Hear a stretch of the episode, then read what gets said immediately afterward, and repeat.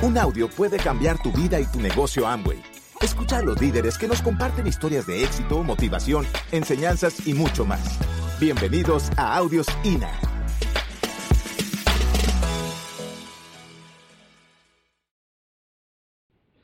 A mí me invitaron al negocio de Amway cuando yo tenía 35 años. Una persona que yo no conocía. Y, me dijo, oye, te, mi esposa y tu esposa son compañeras en una clase de corte. La verdad, yo era colérico con colérico. ¿Te gustaría ver una forma de ganar más dinero? Le dije, no, no tengo tiempo. Y me dijo, ¿no te molestaría que te volviera a hablar entre unos meses? No, háblame cuando quieras. Ni supe a qué le dije que no, ni supe quién me llamó tampoco. Ni le pregunté cómo te llamas, nada, nada, nada. No tengo tiempo, se acabó. Como siete, ocho meses después, oye, habla Mario Oliveros, ¿te acuerdas que te había hablado hace algunos meses? Pues la verdad ni me acordaba. ¿Te acuerdas aquello que te había platicado? Sigue creciendo, quisieras verlo. Y le dije, ¿de qué se trata?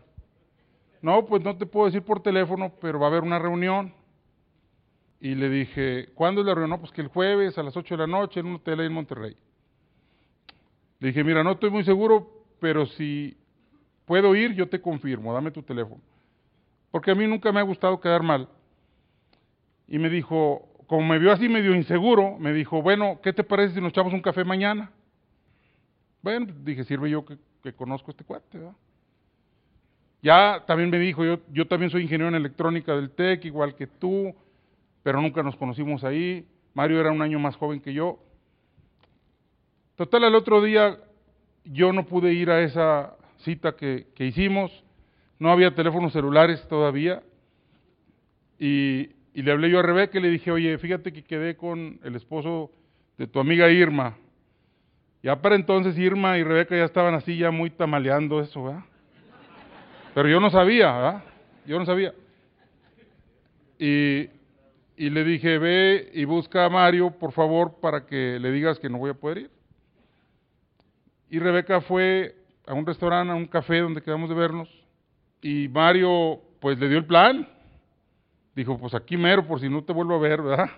Y llegué en la noche y me dice Rebeca, oye, fíjate que platiqué con Mario, este, ya me explicó de qué se trata, pues parece que está bueno eso. Y le dije, pero ¿de qué se trata? Me dijo, no sé, pero parece que está bueno. Que va a haber una reunión mañana y que es muy importante que vayamos. ¿Dónde la reunión? No, pues que en un hotel. Y como en un hotel, pues ni modo que yo le dijera a Rebeca, ve tú sola, mango, ¿ah? No somos tan compartidos en Monterrey.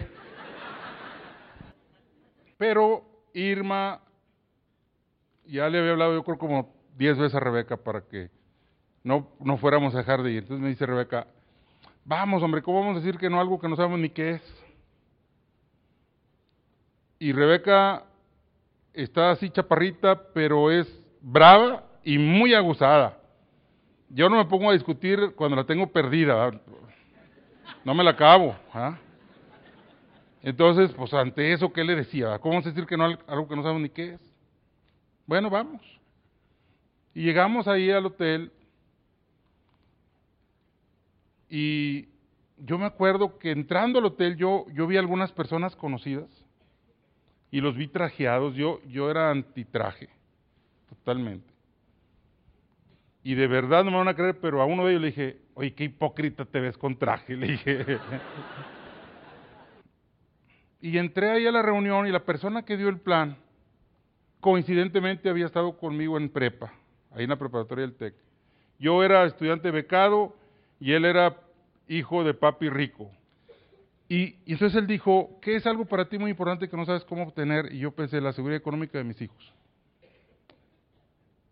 Y para mí mismo me pregunté, ¿por qué hago lo que yo estoy haciendo si no tengo lo que es más importante para mí? O sea, ahí donde yo trabajaba, yo tenía 15 años, yo era el director de esa planta, y la verdad no tenía ninguna seguridad económica. Ya no se diga en, en la constructora, menos. Entonces dije, ¿por qué estoy haciendo eso? Entonces eso me quedó muy marcado y aunque no entendí mucho del plan, en aquel entonces no había internet, no, no, no había forma de yo buscar todos los chismes de Amway, ¿verdad? Pero, pero esa noche no dormí. Y Rebeca, que fue la que me llevó ahí a rastras, como quien dice, me dijo, yo ya no creo en pajaritos preñados, a mí se me hace que son puras piñas. Sí, fíjense. Y entonces yo le dije a Rebeca, vamos a intentarlo, no nos cuesta nada. Y vamos a, vamos a ver qué pasa. Y bueno, empezamos el negocio. Mario era una persona muy prudente, melancólico. Irma no, Irma colérica igual que yo. Y llegó el primer mes del negocio y que un seminario. Y y me habla Irma, como a la décima llamada le dije, Irma, si me sigues llamando menos voy. Porque Irma me decía, ándale, es que tienes que ir para que veas de qué se trata. Más o menos habían pasado como cuatro semanas y les voy a dar mucha esperanza a todos los que están aquí. El primer mes 47 personas me dijeron que no les interesaba el negocio. Y, yo no tenía tiempo porque aparte de que tenía dos chambas, jugaba tres noches a la semana béisbol. Pero eso era intocable. Eso era más intocable que la chamba. Pero fíjense que yo pasé un proceso así muy rápido de entendimiento de con quién me juntaba porque empecé a dar el plan a todos mis compañeros de los tres equipos y ninguno quiso. Y yo les hacía la misma pregunta, oye, ¿qué es para ti muy importante que no tienes claro cómo tener? Y me decían, ay, no. sí, así me decían. Y yo me la había creído, o sea, en realidad me la había creído. Y, pues, pues yo dije, oye, ¿por qué me junto con estos cuates? Si, si yo les estoy hablando de algo que para mí es muy serio, cuando vi que muchas personas no les interesaba tomar en serio una posibilidad de asegurar la educación de sus hijos, no, no me caló. O sea, yo no batallé mucho con esos nos.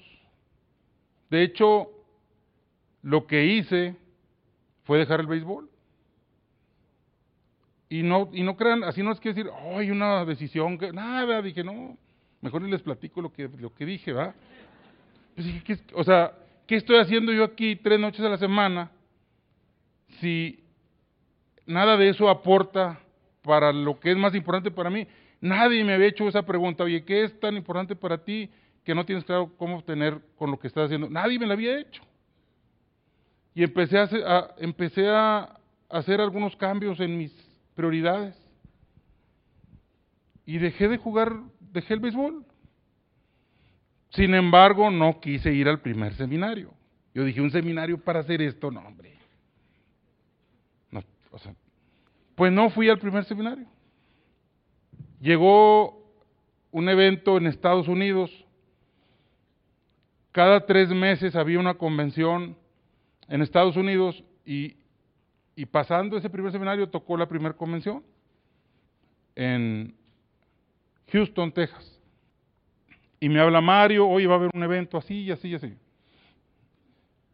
No, pues sí está bien. Ya estaba yo ya con ganas de ver qué onda. Pues va a costar tanto, pues le hice un cheque. Vamos a alquilar unos autobuses y todo. Al siguiente seminario, sí fui al siguiente seminario, y que veo pasar a los cuates que entraron más o menos cuando yo entré, con nuevos niveles y bien entusiasmados, yo andaba con la jetota, ¿verdad? Dije, oye, pues, o sea, algo, algo les dieron a estos cuates, algo entendieron. Y entonces empecé yo a percibir que había un valor en los seminarios.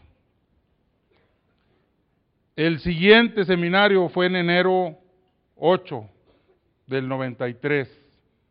Y me invitan, oye, vamos, órale, dije. Dice, nomás que ahora va a ser en Móvil, Alabama. Y llegamos, el organizador de ese evento, embajador Corona, Bill Britt, pues él, él se convirtió en una leyenda del negocio de Amway.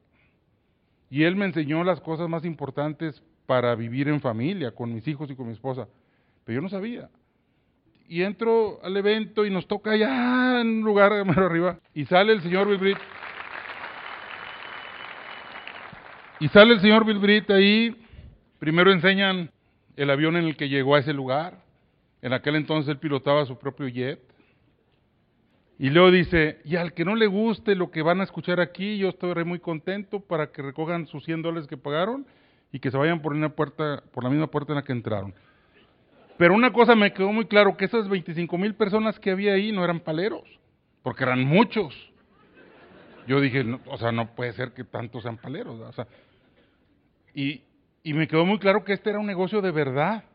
Y ahí habló cosas Bill Britt que en ese momento no me no entendí, me entraron por aquí, me salieron por acá, pero me dijeron, mi sueño es que tú seas el héroe de tus hijos, que cuando llegues a tu casa ellos apaguen la tele y se a platicar contigo.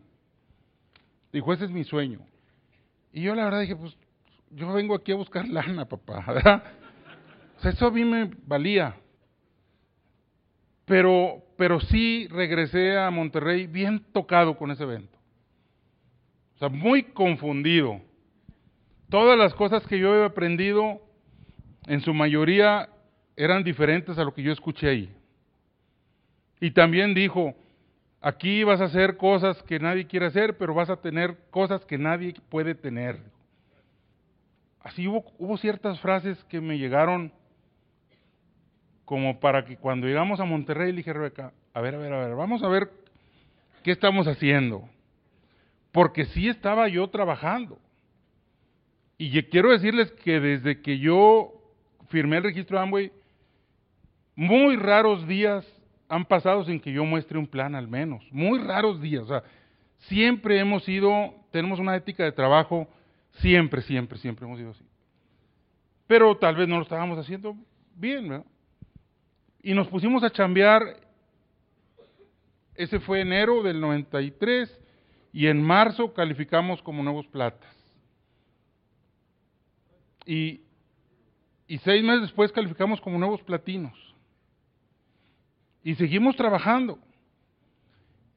Y, nadie en Monterrey sabíamos hacer el negocio. Íbamos con los gringos y muchos medio entendíamos lo que decían, porque como todavía éramos poquitos, pues íbamos a ver qué entendíamos.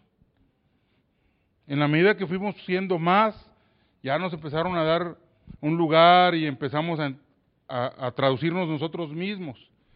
Los que más sabían inglés, pues traducían y llevábamos unos Walkman y con FM eh, entendíamos, pero, pero muchas cosas no las entendíamos. Miren, Bill el siguiente marzo hizo una reunión de líderes y, y esa reunión era nada más para 15%. Yo llevé 18 líneas al 15% a la siguiente reunión. 18 líneas. O sea, el negocio de Amway nos estaba dando buen dinero. Y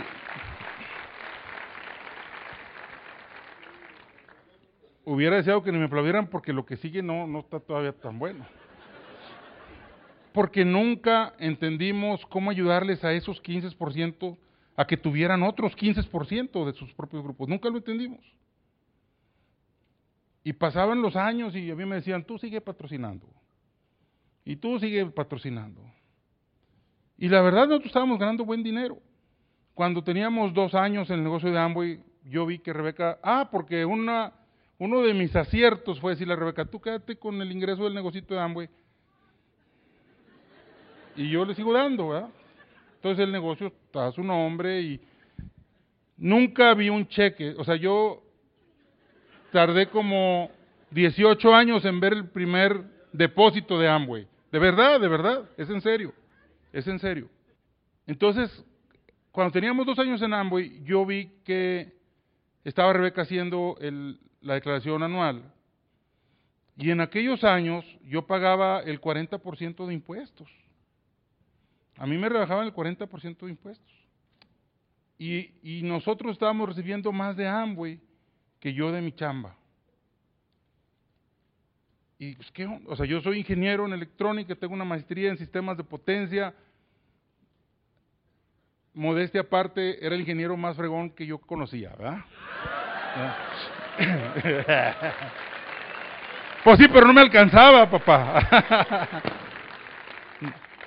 no me alcanzaba, entonces, espérate, ¿cómo está esta onda? ¿Cómo, este, cómo estás haciendo esta declaración?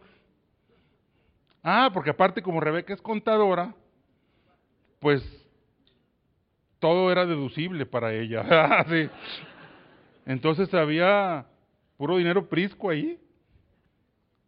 Entonces le dije, a ver, a ver, a ver, vamos a, vamos a rehacer aquí las cosas. Le dije, vamos a vivir, vamos a jugar que vivimos al negocio de Amway y ahorramos mi sueldo. Y, y yo ahorré mi sueldo tres años. Y yo veía a Bill Britt cada tres meses, pero cada año teníamos oportunidad de platicar con él. Porque nosotros éramos uno de los siete mil platinos que tenía Bill Britt en su organización. Y cuando yo tenía tres años ahorrando mi sueldo, en una cena, tuve oportunidad de acercarme con Bill Britt y le platiqué.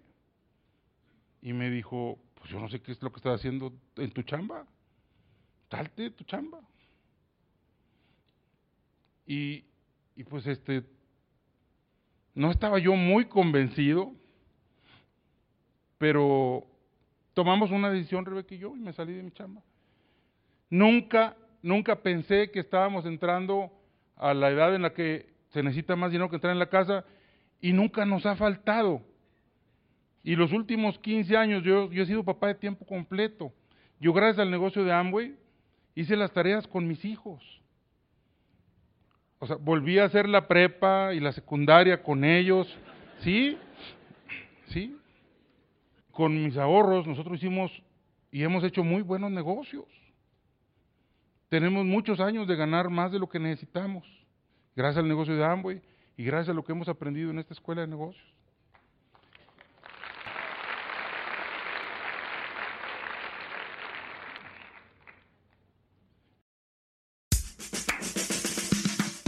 Gracias por escucharnos. Te esperamos en el siguiente Audio INA.